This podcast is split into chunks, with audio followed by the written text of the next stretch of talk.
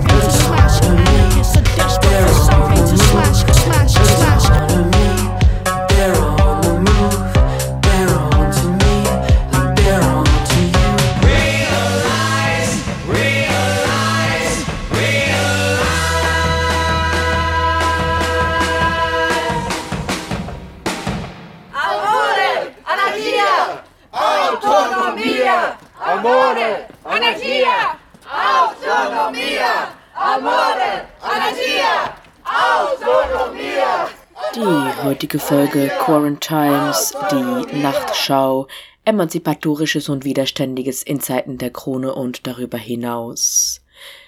Erhältlich im freien Senderkombinat, hosted von Trailer Sparks, könnte folgende Titel tragen.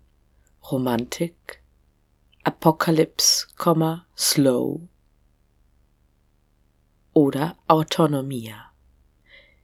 Ich bin mir immer noch nicht ganz sicher, welcher Titel letzten Endes auf der Titelseite stehen wird, aber das war ungefähr die Triade an Gedanken, die sich mir in den letzten Wochen aufgedrückt hat. Zum einen diese mir völlig offensichtliche Verbindung aus Romantik und Anarchie und diese Art, einen romantischen Blick auf die Welt kultivieren zu können, der so vielen anderen Menschen irgendwie abgeht und der damit zusammenhängt, dass einzig der Anarchie Oh, a harsh mistress, the beautiful idea, um es mit den Worten von Aragorn zu sagen, verschreibt. Ist es das? Nein, she's not really a mistress. It's more like the rock thing, you know?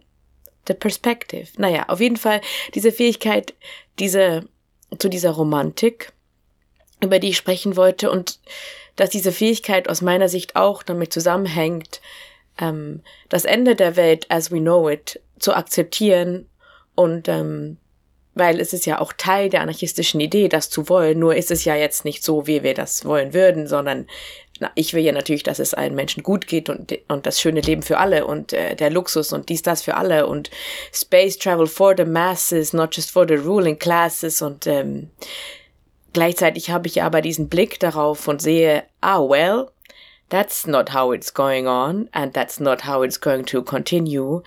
Und aber in diesem Abfuck, dieser langsamen Apokalypse, ja, ich benutze dieses Wort und ich weiß, es ist besonders unter dialektisch denkenden Freund X ist sehr verpönt.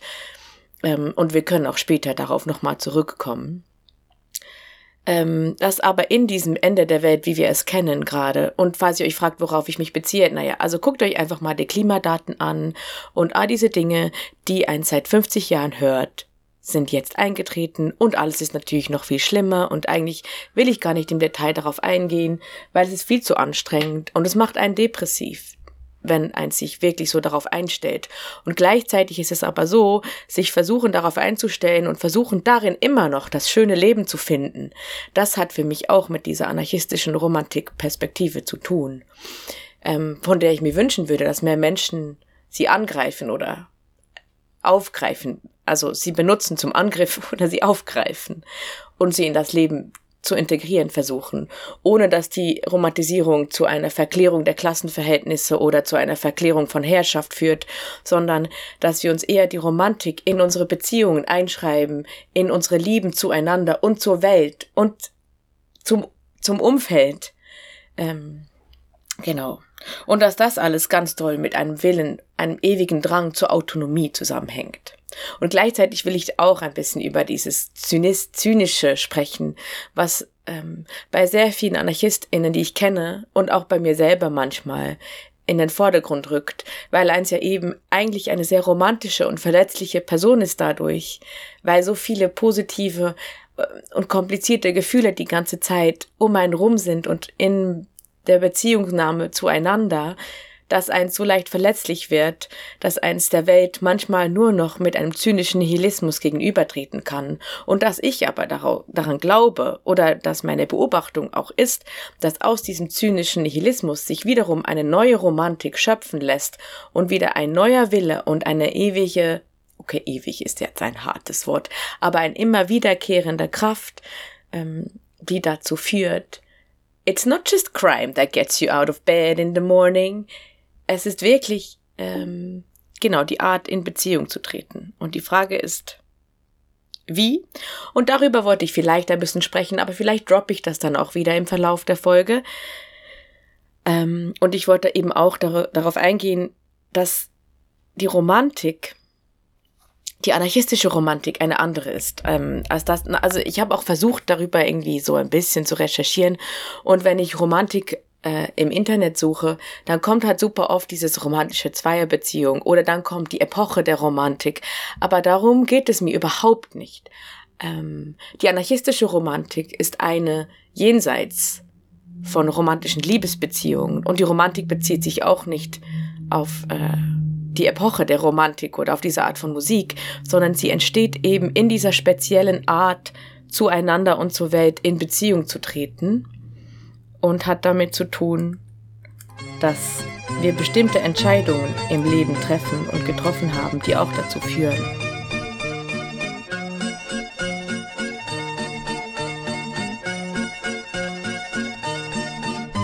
Das Elend der Welt rückt in den Hintergrund. Eine Romantisierung des Lebens wird möglich, ohne das Elend der Welt dabei zu vergessen. Tal erinnert sich an eine Nacht mit der goldenen unterm Sternenhimmel, es ist schon kühl, und mit mehreren Kerzen auf den Kisten und Decken und so haben sie sich ein Abendessen klar gemacht. Und die Goldene sagt, wir haben uns für das romantische Leben entschieden. Und dieses romantische Leben will Tal. Tal will voll präsent sein, jetzt halt, weil, wie Tal mal irgendwo gelesen hat, keine Zeit kommen wird. Und darum geht es auf dieser Bezugsnahmeebene. Also ähm, dadurch, dass ja die Hoffnung ein Konzept ist, was in einem gelebten Anarchismus wenig Platz findet, weil das Verständnis ist, wenn wir anfangen zu hoffen, hören wir auf zu tun, ähm, sondern es vielmehr um dieses im Jetztsein geht, funktioniert auch die Romantik anders. Also die Romantik funktioniert nicht wie gemeinhin äh, angenommen, dadurch, dass gehofft wird auf eine bessere Zukunft und diese dann romantisiert wird, sondern die Romantik oder dieses Gefühl, genau, und diese verschwurbelerischen Texte, oh mein Gott, das Wort schwurbeln kann man ja auch einfach nicht mehr benutzen heutzutage, aber diese verschrobenen äh, Texte, die wahnsinnig ausufern über irgendeine Alltagshandlung berichten und ihr kennt sie, wenn ihr anarchistische Texte liest, viele von euch wahrscheinlich. Und ich werde noch ein paar Beispiele anbringen, don't you worry.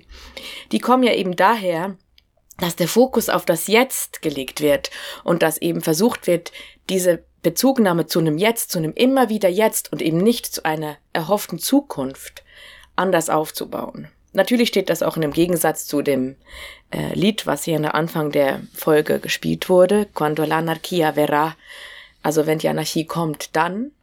Ähm, das ist natürlich auch eine Form von Romantik und deswegen habe ich die auch versucht zu brechen mit den späteren Teilen in diesem Audiozusammenschnitt.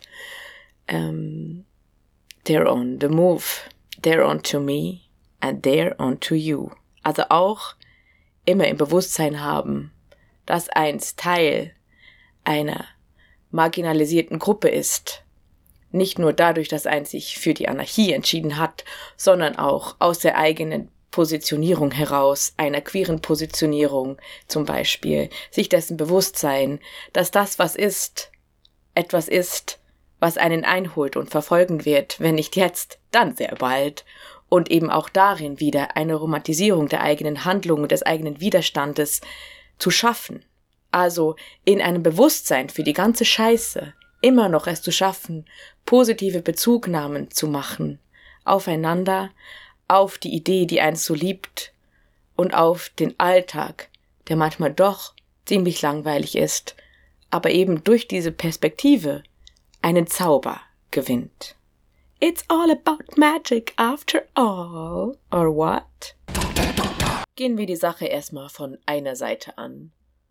Von der Seite der langsamen Apokalypse. Apocalypse Slow. Ich sage zu dir, während wir am Küchentisch sitzen, hey, vielleicht fährt die Welt einfach in die Sonne rein. Ich meine, die Erdachse hat sich gedreht und damit hat sich wahrscheinlich die Erdumlaufbahn gedreht und wir fliegen jetzt einfach ganz langsam in die Sonne rein und deswegen ist es die ganze Zeit so heiß. Das war vor zwei Wochen, als es über 35 Grad war. Also, in Chile ist es Winter und 39 Grad. Don't worry, die Hitze prevails. Und du sagst, come on, Trailer, das wäre doch viel zu einfach. Das wird alles richtig lange und ätzend. Und ich bin so, naja gut, wahrscheinlich hast du recht. Ich habe mir sogar das Ende der Welt, wie wir sie kennen, zu einfach vorgestellt. In meinem harten Zynismus. Und ich kann mich noch daran erinnern, wie ich vor ein paar Jahren selber gesagt habe, hä, nach einem guten äh, alten Zizek-mäßigen Argumentationsmuster. Die Welt können, die, die Menschen können sich das Ende der Welt einfacher vorstellen als das Ende des Kapitalismus. Warum bloß? Und ich bin mittlerweile so, ja, natürlich kann ein sich das Ende der Welt einfacher vorstellen als das Ende des Kapitalismus, weil die Leute einfach keinen Bock haben, sich das Ende des Kapitalismus vorzustellen. It's as fucking easy as that so. Es ist nicht so, dass es nicht bekannt wäre. Es ist nicht so, dass es nicht sonnenklar wäre. Und mit sonnenklar meine ich auch wirklich sonnenklar, was gerade vor sich geht. Und es ist nicht so, dass nicht genug Leute darauf aufmerksam machen würden, was gerade vor sich geht. Und wem es bis jetzt nicht aufgefallen ist, der wird es doch spätestens jetzt bei diesen extrem veränderten klimatischen Bedingungen feststellen, dass wirklich etwas ein großes Problem ist. Und ich sehe die Leute ihrem Alltag nachgehen. Und ich sehe das Arbeitsamt mich fragen, wie ich mir meine berufliche Zukunft vorstelle. Und ich sehe dich lachen beim Arbeitsamt, als sie dir etwas von der Rente erzählen und das komplett ernst meinen.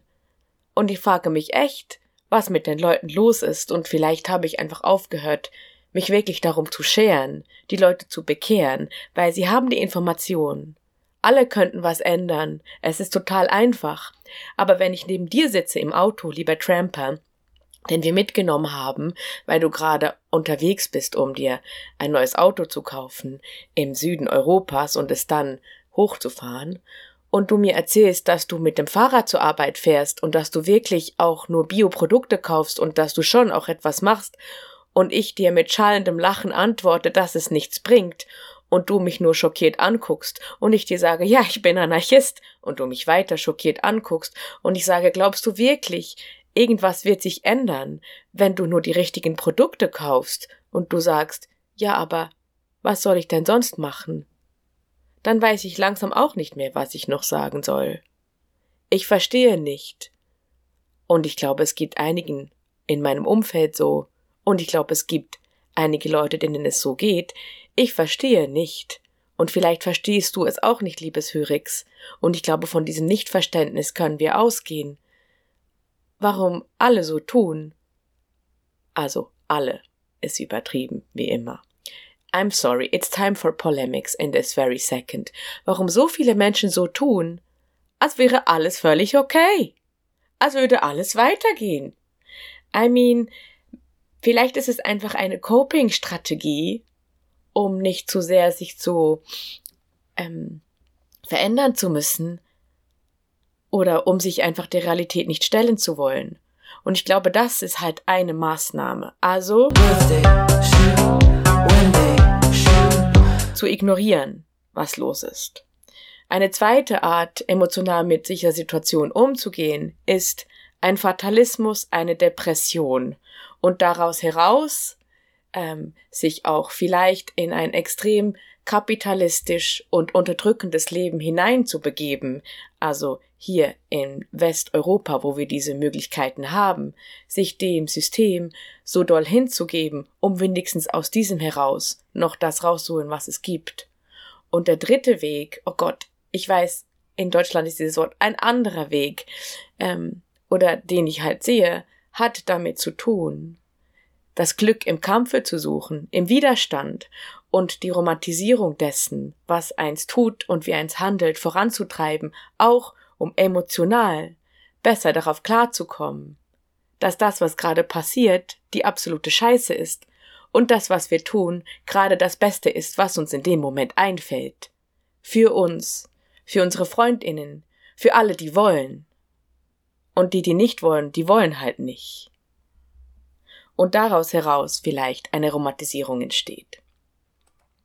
Ich habe aber auch das Gefühl, dass die Romantisierung eine lange anarchistische Tradition hat und würde deswegen Trommelwirbel auf Max Sterne zurückgreifen. Genau, und zwar ähm, lese ich jetzt aus Der Einzige und sein Eigentum, zweite Abteilung Ich, viertens der Eigner, C, mein Selbstgenuss. Und bin selbst ganz ähm, erstaunt darüber, dass ich doch nochmal Max Stirner in einer Quarantimes-Folge zitiere. Und bin auch immer so hin und her gerissen zwischen, oh mein Gott, dessen Schreibe ist viel zu kompliziert und naja, eigentlich denken wir auf eine ähnliche Art und Weise. Und ich glaube, es hat mit einem Verständnis von Anarchismus zu tun, was dessen zugrunde liegt. Aber nun gut, ich lese also vor. Wer nur besorgt ist, dass er lebe, vergisst über diese Ängstlichkeit leicht den Genuss des Lebens. Ist's ihm nur ums Leben zu tun und denkt er, wenn ich nur das liebe Leben habe, so verwendet er nicht seine volle Kraft darauf, das Leben zu nutzen, das heißt zu genießen. Wie aber nutzt man das Leben, indem man's verbraucht, gleich dem Lichte, das man nutzt, indem man's verbrennt. Man nutzt das Leben und mithin sich, den Lebendigen, indem man es und sich verzehrt. Lebensgenuss ist Verbrauch des Lebens. Nun, den Genuss des Lebens suchen wir auf. Und was tat die religiöse Welt? Sie suchte das Leben auf die, worin besteht das wahre Leben, das selige Leben und so weiter. Was muss der Mensch tun, um ein wahrhaft lebendiger zu sein? Diese und ähnliche Fragen deuten darauf hin, dass die Fragenden erst sich suchten, sich nämlich im wahren Sinne, im Sinne der wahrhaftigen Lebendigkeit. Was ich bin, ist Schaum und Schatten, was ich sein werde, ist mein wahres Ich. Diesem Ich nachzujagen, es herzustellen, es zu realisieren, macht die schwere Aufgabe des Sterblichen auf, die nur sterben, um aufzuerstehen, nur leben, um zu sterben, nur leben, um das wahre Leben zu finden. Erst dann, wenn ich meiner gewiss bin und mich nicht mehr suche, bin ich wahrhaft mein Eigentum. Ich habe mich, darum brauche und genieße ich mich. Hier kleiner Einschub, falls je jemand sich gefragt hat, was eigentlich Max Stirner meinte mit Eigentum, das. Dagegen kann ich meiner nimmermehr froh werden, solange ich denke, mein wahres Ich hätte ich es noch zu finden, und es müsse dahin kommen, dass nicht ich, sondern Christus in mir lebe, oder irgendein anderes geistiges, das heißt gespenstiges Ich, zum Beispiel der wahre Mensch, das Wesen des Menschen und dergleichen. Ein ungeheurer Abstand trennt beide Anschauungen. In der alten, also der christlichen, gehe ich auf mich zu, in der neuen gehe ich von mir aus. In jener sehne ich mich nach mir, in dieser habe ich mich und mache es mit mir, wie man's mit jedem anderen Eigentum macht. Ich genieße mich nach meinem Wohlgefallen. Ich bange nicht mehr ums Leben, sondern vertue es. Von jetzt an lautet die Frage nicht, wie man das Leben erwerben, sondern wie man es vertun, also genießen könnte.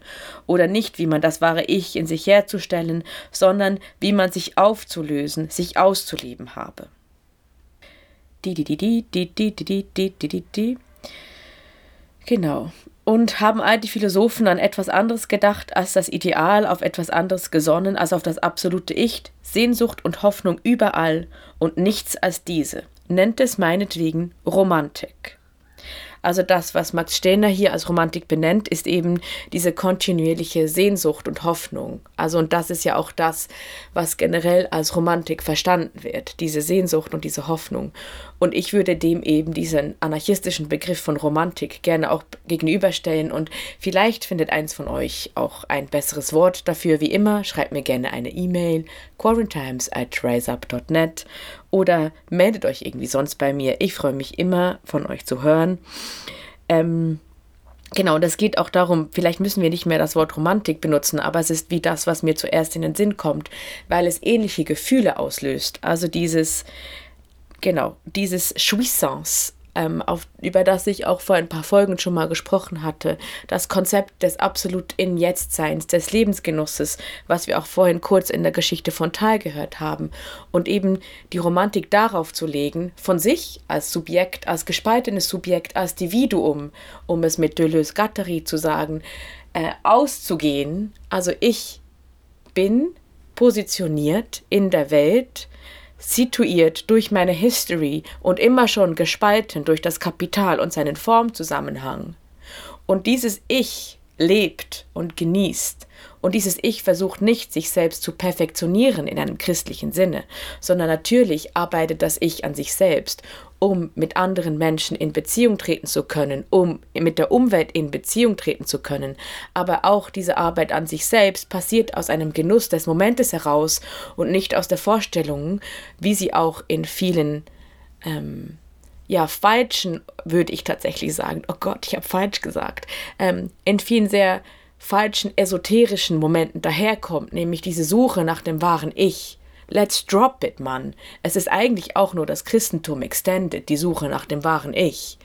Ähm, wie, finde ich, Max Stirner ganz schön auf den Punkt gebracht hat. Sondern ich bin und ich kann mich verändern, transformieren. Ähm, und dafür muss die Anarchie nicht erst kommen. Quando l'anarchia verrà, wird alles transformato sein. Nein, nein, nein, nein. Die Anarchie ist in meinen Handlungen, in meinen Bezugnahmen und transformiert dadurch mich. Und das ist jetzt alles auch schon wieder sehr romantisch auf eine bestimmte Art und Weise.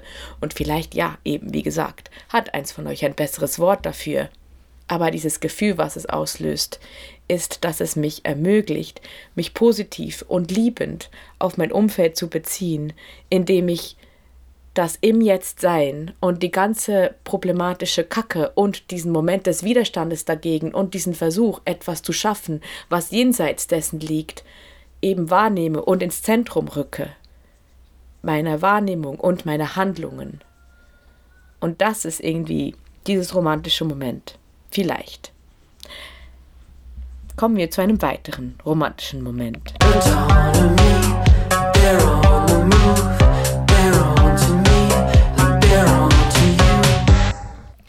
Und zwar ist es mir schon auch bei vielen der Texte, die ich ja vorlese, also seien es Analysen oder BekennerInnen schreiben, aufgefallen, dass sie aus meiner Perspektive diesen romantischen Anspruch auch haben. Und ich kann den schwer fassen und trotzdem fällt er mir auf in dem Moment, in dem ich ihn lese, also die Sprache und die Sprache erhebt und berührt auch etwas in mir, weil sie was von dieser ähm, Positionierung innehat. Und ich finde, zwei, zwei sehr schöne Beispiele dafür ähm, wäre zum einen ein Tanz mit der Zeit, Grußwort Jahr 7 und zum anderen ein Ausschnitt aus dem Editorial der Antisystema, Zeitung für Anarchie und leidenschaftliche Zerstörung. Ja, also die Leidenschaft ist auch immer ganz, ganz wichtig da drin. Also, dass man halt, dass man sehr viele Gefühle hat und auf jeden Fall über diese Gefühle auch schreibt zumindest. Ich weiß nicht, wie viele Anarchistinnen auch gut darin sind, wirklich über ihre Gefühle zu sprechen.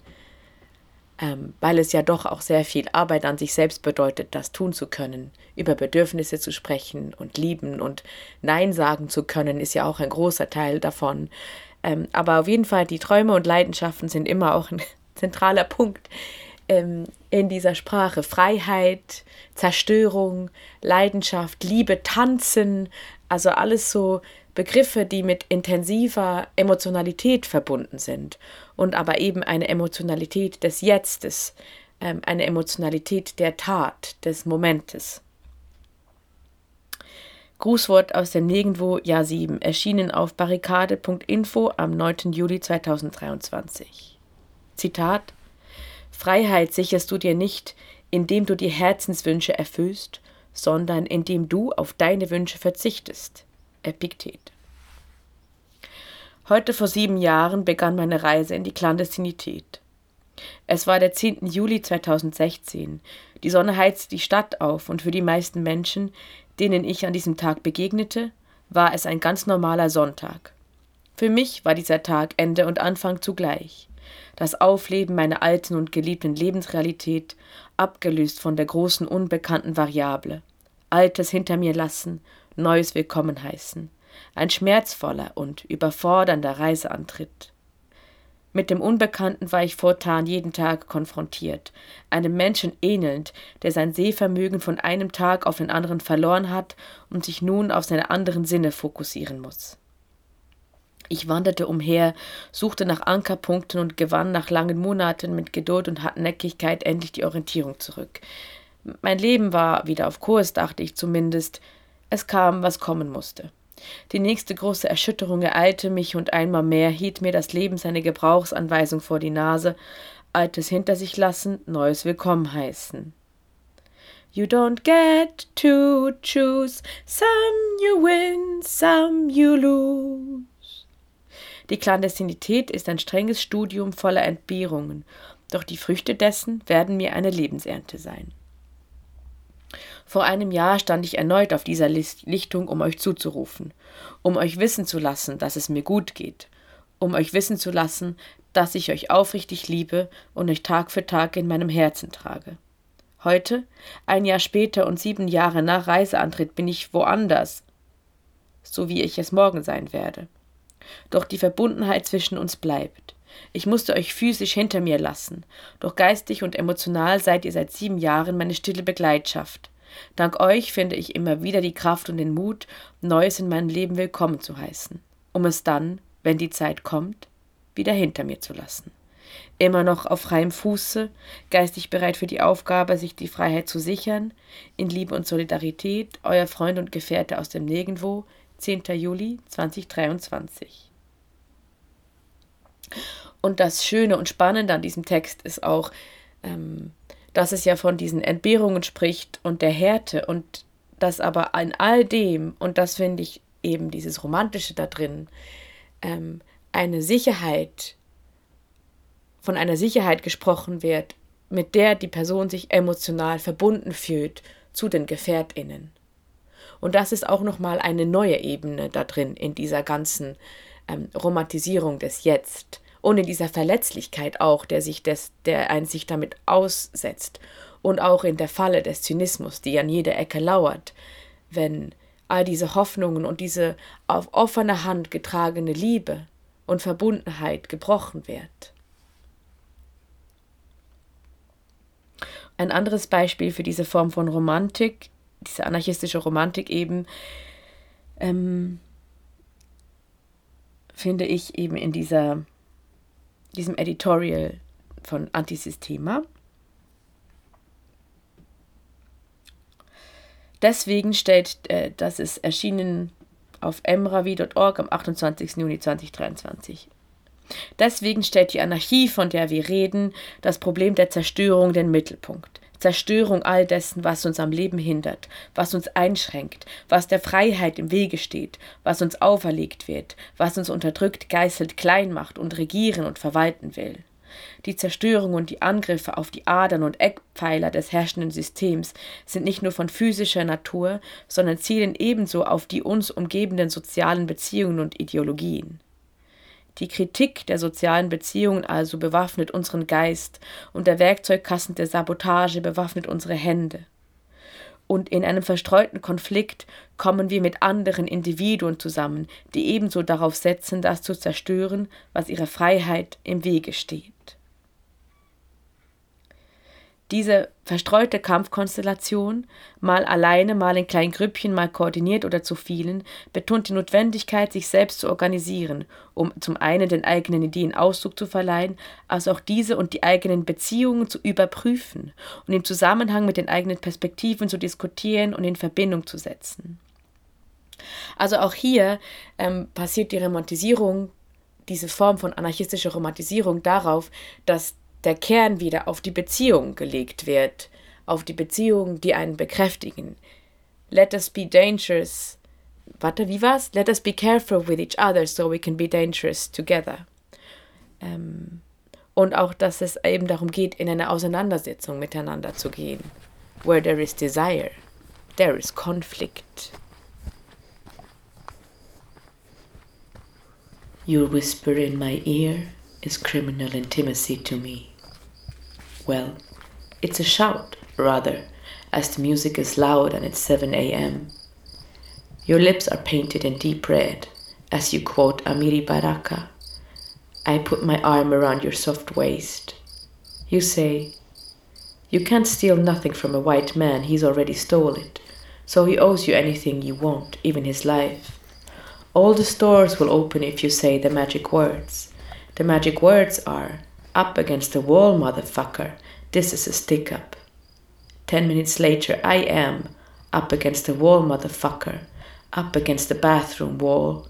But it's not a stick up, nor is it power that squeezes my neck. It's your hand, and it's there because I asked it to be.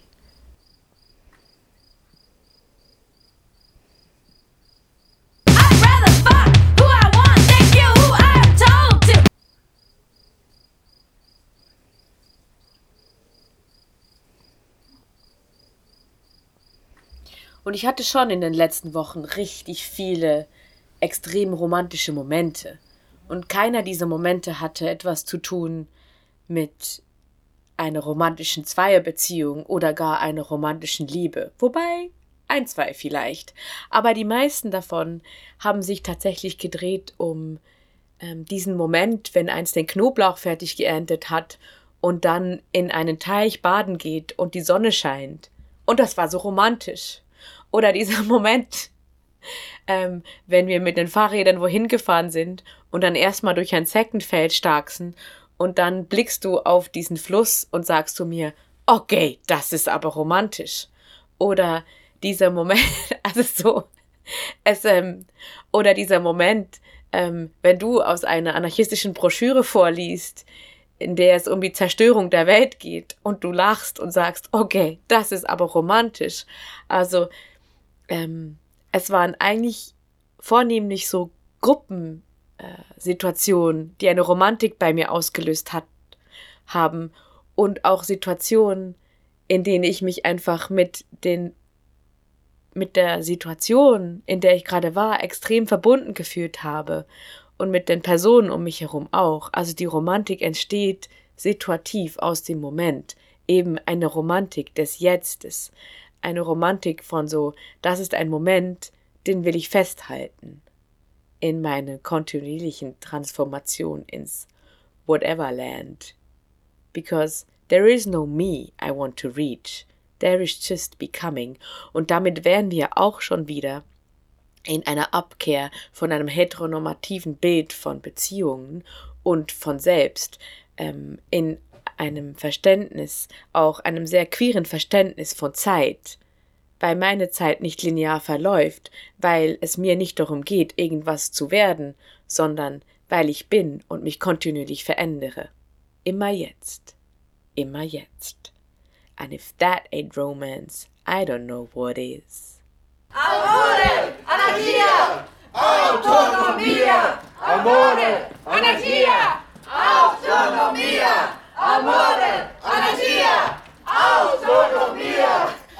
So funktioniert ja auch ein bisschen meine eigene Art zu schreiben. und auch meine eigene Art, über das Leben nachzudenken. Dass ich das Gefühl habe, immer wieder auf so eine Metaperspektive gehen zu können, indem ich eben aus meinem Leben eine Geschichte mache oder aus den Geschichten mein Leben mache oder dass das überhaupt alles ganz unklar ist, was ist eigentlich jetzt gerade eine Geschichte, eine Erzählung und was ist eine Anekdote aus meinem Life. Und der Versuch darin, mein eigenes Schreiben zu reflektieren, hängt auch damit zusammen, dass ich weiterhin versuchen will, diese Form von Romantik zu verstehen. Das ist eine Perspektive, die ich ganz leicht einnehmen kann. Wenn ich jetzt hier aus dem Fenster blicke und sehe, wie zwei Menschen versuchen, einen wirklich sehr kaputten Stuhl zu reparieren, kann ich das ja entweder einfach langweilig finden oder lächerlich, oder ich kann daraus eben für mich selbst die Haltung einnehmen, dass es schon richtig toll ist, dass Leute sich dieses Stuhles annehmen und versuchen, neues Korb da rein zu flechten, einfach weil sie es gerade tun wollen. Es gibt keine Notwendigkeit. Wir leben in einer Gemeinschaft, die in einer Gesellschaft des Überflusses lebt. Es wäre jederzeit möglich, einen neuen oder einen alten anderen Stuhl ergattern zu können. Und doch ist diesen zwei Personen offensichtlich so viel daran gelegen, dass sie diesen Stuhl reparieren wollen. Und es ist ihnen so viel an diesem ex explizit an der Beziehung zwischen sich, da, weil sie gemeinsam ja etwas tun wollen, nämlich den Stuhl reparieren, und dem Stuhl, an der Beziehung zu dem Stuhl gelegen. Und das hat wirklich, glaube ich, diese Romantisierung damit zu tun, dass ein Fokus auf der Beziehungsweise liegt. Ah, womit wir wieder bei meinem Lieblingsthema wären. Aber ich wusste gar nicht zu Beginn der Sendung, dass wir da hinkommen. Ähm, und ich glaube, diesen Fokus zu schaffen, eben auf den Beziehungsweisen, also untereinander als Subjekte und auch andere Subjekte, die nicht per se menschlich sind, mit einzubeziehen und überhaupt vielleicht dieses Menschlichsein auf eine andere Art zu überwinden, als der Transhumanismus es tut, nämlich anzuerkennen, dass es Subjekte gibt, mit denen eins in Beziehung tritt und dass Beziehungen eigentlich die wahre Handlungsmacht haben, die Macht haben, etwas zu verändern, dass diese Perspektive die ist, die dazu führt, dass eins viel stärker im Jetzt ist, weil wenn eins viel stärker im Jetzt ist, ist eins auch darauf konzentriert, eben in Beziehung zu treten. Und wenn wir eben dieses im Jetzt sein und in Beziehung treten ins Zentrum rücken dessen, was wir tun, was wir verstehen, in unser Verständnis von Welt ins Zentrum rücken, dann geht es auch gar nicht mehr so doll darum, die kommende Apokalypse verstehen oder aufhalten zu wollen, weil es sekundär ist. Das Elend der Welt ist sekundär, und zwar nicht in einer Art und Weise, dass ich mich nicht dazu ermächtigt oder befähigt fühle, es zu ändern, sondern in einer Art und Weise, dass ich sehe, ich handle mit meinen Beziehungen um mich herum von mir ausgehend, für mich, für die um mich herum, für die, die wollen, für die, mit denen sich in Beziehung treten lässt und stoße dadurch eine Transformation an, die wahrscheinlich nicht weltumspannend ist, aber die einige Dinge wahrlich verändern kann. Und das führt auch dazu, dass ich wieder mehr im Jetzt sein kann, weil ich nicht damit beschäftigt bin, in eine Depression zu verfallen anhand dessen, was passiert. Es gibt ja auch Studien dazu, die sagen, dass ähm, das, was wirklich einem davon abhält, äh, posttraumatische Stressbelastungsstörung zu bekommen, ist die Möglichkeit, ähm, sich in dem Moment selbst ermächtigt zu fühlen oder ermächtigt zu handeln. Genau. Also psycho aus psychologischer Perspektive selbst, wie heißt das nochmal? Selbst, ach, nicht Selbstverwirklichung, hm, Selbstwirksamkeit, das war's. Also zu fühlen, dass wenn ich etwas tue, dann reagiert etwas darauf. Also zu fühlen, dass ich in einer äh, Beziehung mit Potenzial bin zu meiner Umwelt. Und dadurch eben auch dahin zu kommen, und das ist jetzt wieder der Anarchist Take, sich in dem Sinne zu verbrauchen. Weil eins sich in die Beziehungen hineinbegibt und dadurch die Grenzen des Ich auch nicht mehr so klar sind und auch nicht mehr so klar notwendig. Wow. Okay, peeps. Um, I guess this was kind of a hot take, but uh, you know, takes are a hot thing, aren't they?